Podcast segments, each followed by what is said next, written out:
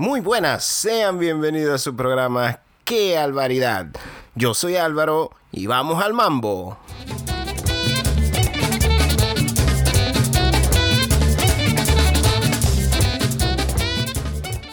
En el programa de hoy vamos a hablar sobre el peor año de la historia.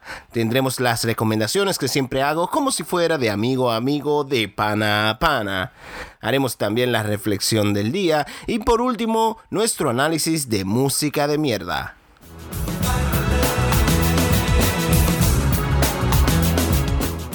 El peor año de la historia no es el 2020, a pesar de que mataron a Qasem Soleimani, el COVID sale a la luz y empieza a matar personas a tal punto que los cadáveres eran amontonados en camiones porque no cabían en las morgues. Un vuelo ucraniano se accidenta en Teherán dejando 176 víctimas. China reporta 141 personas fallecidas o perdidas luego de una inundación en junio. Avispas asesinas aparecen en Estados Unidos. Hubo una explosión terrible en Beirut. Un incendio forestal azotó Australia, etc. Uno pensaría que hay material suficiente para justificar la idea de que el 2020 fue el peor de los años. O sea, cambiamos nuestras costumbres y rutinas, no más gym, no más deportes al aire libre, tuvimos que vivir el hastío de compartir con otra persona tantas horas. Los matrimonios se destruyeron durante las cuarentenas, no pudimos respirar aire fresco por una maldita mascarilla que tiene pelitos que hacen conquillas en la nariz, pero lo más impresionante es el asco que desarrollamos por la gente que se nos acercaba en la calle. Mmm, ah, coñiño, caquita. Sin embargo, no es así. El año 536. En su tiempo fue conocido como el año del consulado de Belisario. En el 2018, el erudito medieval Michael McCormick nominó el 536 como el peor año de la historia por sus eventos climatológicos extremos, probablemente causados por una erupción volcánica a inicio del año, causando que las temperaturas regulares en China y Europa cayeran, resultando en cosechas destruidas y hambruna por más de un año. Este es el segundo de dos años climatológicamente muy extraños, con nevadas en verano y casi sin días soleados, posiblemente provocado por una erupción del lago de Yopango en El Salvador. Según los anales gaélicos de Irlanda, este año hubo perditio panis o falta de pan en ese país.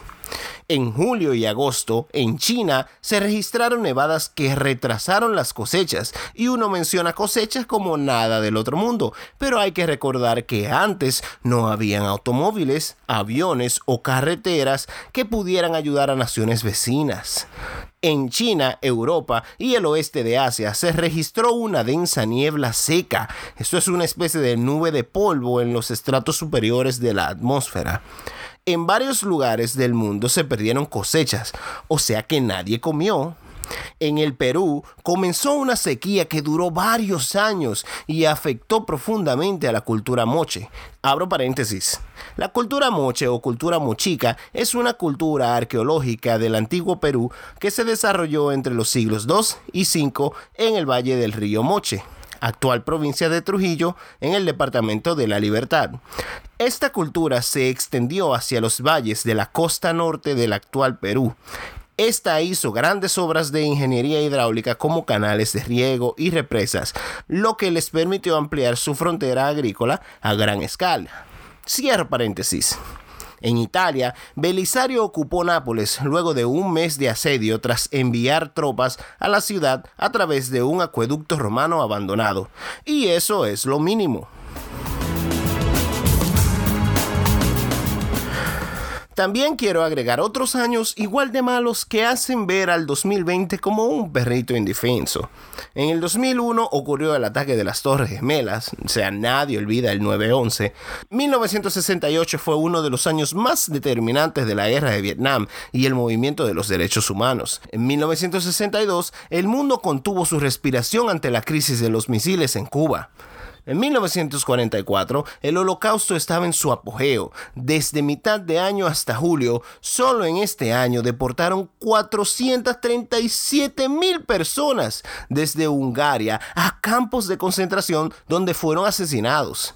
En 1919, la gripe española mató un estimado de 20 a 50 millones de personas alrededor del mundo. Y no he mencionado la peste negra, el año sin verano y demás hierbas aromáticas. Concluir que el año fue bueno o malo, eso es muy particular, pero hay métodos que nos ayudan a determinar cuál fue el peor de todos.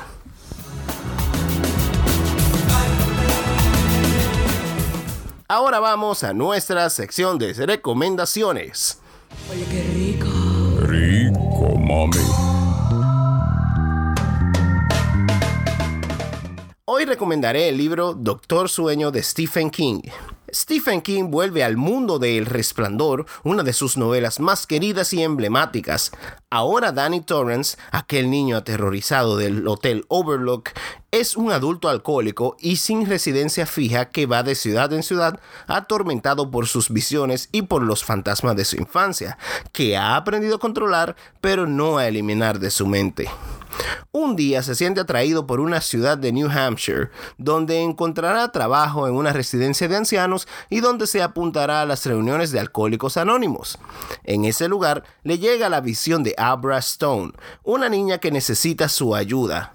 La persigue una tribu de seres paranormales que vive del resplandor de los niños especiales. Parecen personas mayores y totalmente normales que viajan por el país en sus autocaravanas, pero su misión es capturar, torturar y consumir a estos niños. Se alimentan de ellos para vivir y el resplandor de Abra tiene tanta fuerza que los podría mantener vivos durante mucho tiempo. Danny sabe que sin su ayuda, Abra nunca conseguirá escapar de ellos. Juntos emprenderán una lucha épica, una batalla sangrienta entre el bien y el mal. Este es un libro muy bueno y dinámico que podrás leer sin darte cuenta que ya te han pasado dos horas con él en la mano. En definitiva, un must si es que ya leíste El Resplandor, por supuesto. En lo personal, recomiendo ver las películas ya que sus finales y eventos son distintos al libro, o sea que no te lo van a arruinar la experiencia y podrán ayudarte a ponerle rostro a los personajes. Oye, qué rico. Rico, mami. Reflexión del día.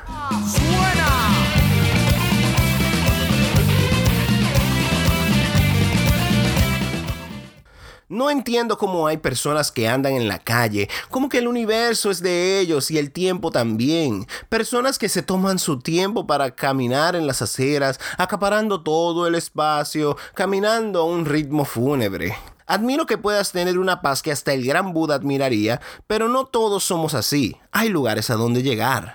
Por favor, hágase a un lado. Mujeres, las menciono porque es más regular que ocurra entre féminas. Si ustedes se encuentran en la calle y desean conversar, no tienen que hacerlo en el mismo medio de la acera. Pueden orillarse haciendo espacio para aquellos que tienen cosas que hacer.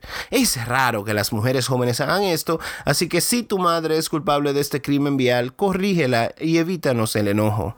Y por último, mi gente, ¿quién les dijo que las vías públicas son para sacar las sillas y sentarse en el medio? El único que tiene derecho a estar en el medio es el perro. Si ustedes se acomodan a jugar dominó en el medio de la acera mientras degustan alcohol de su preferencia y con esto no permiten que ciegos, embarazadas, niños y demás constituyentes de la sociedad circulen por la calle, pues fíjese que ustedes son peores que los perros, porque al menos los perros hacen espacio.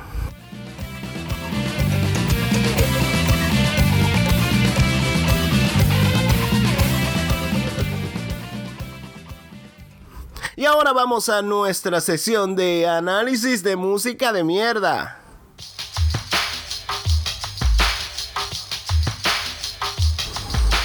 Hoy analizaremos la canción de El Alfa featuring Maceo, el perro blanco. Mi patrón, mi papá. Primero hay que cubrir que la canción dura 49 segundos diciendo mi patrón, mi papá. Ese obviamente es el coro. Luego, la intervención del alfa es de 30 segundos y habla de lo típico en música urbana. Yo soy el mejor, nadie tiene más dinero que yo, las mujeres están locas por mí, tú me tienes envidia porque yo soy mejor que tú.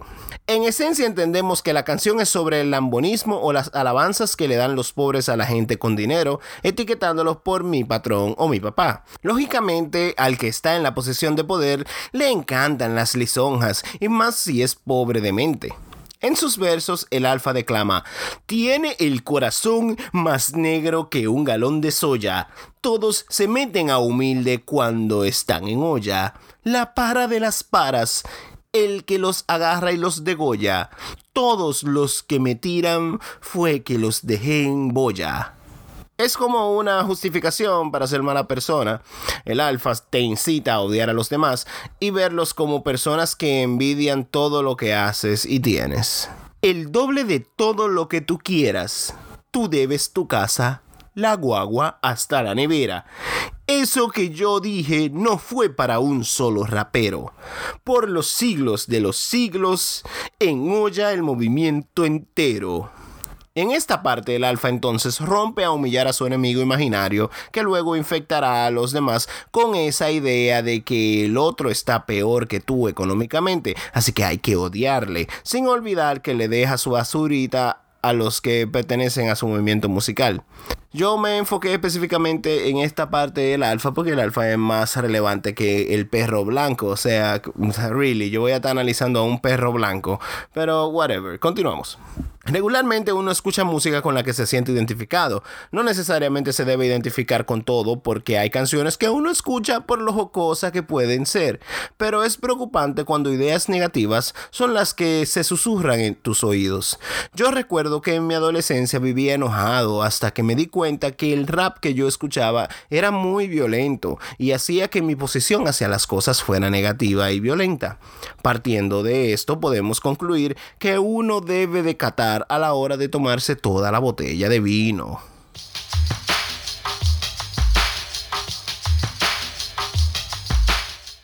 Hasta aquí el programa de hoy, amiguitos. Un placer recibir tu compañía. Espero tu presencia en el próximo programa. Recuerda, Pensar que el 2020 fue malo es plenamente subjetivo y hay que usar el pensamiento crítico.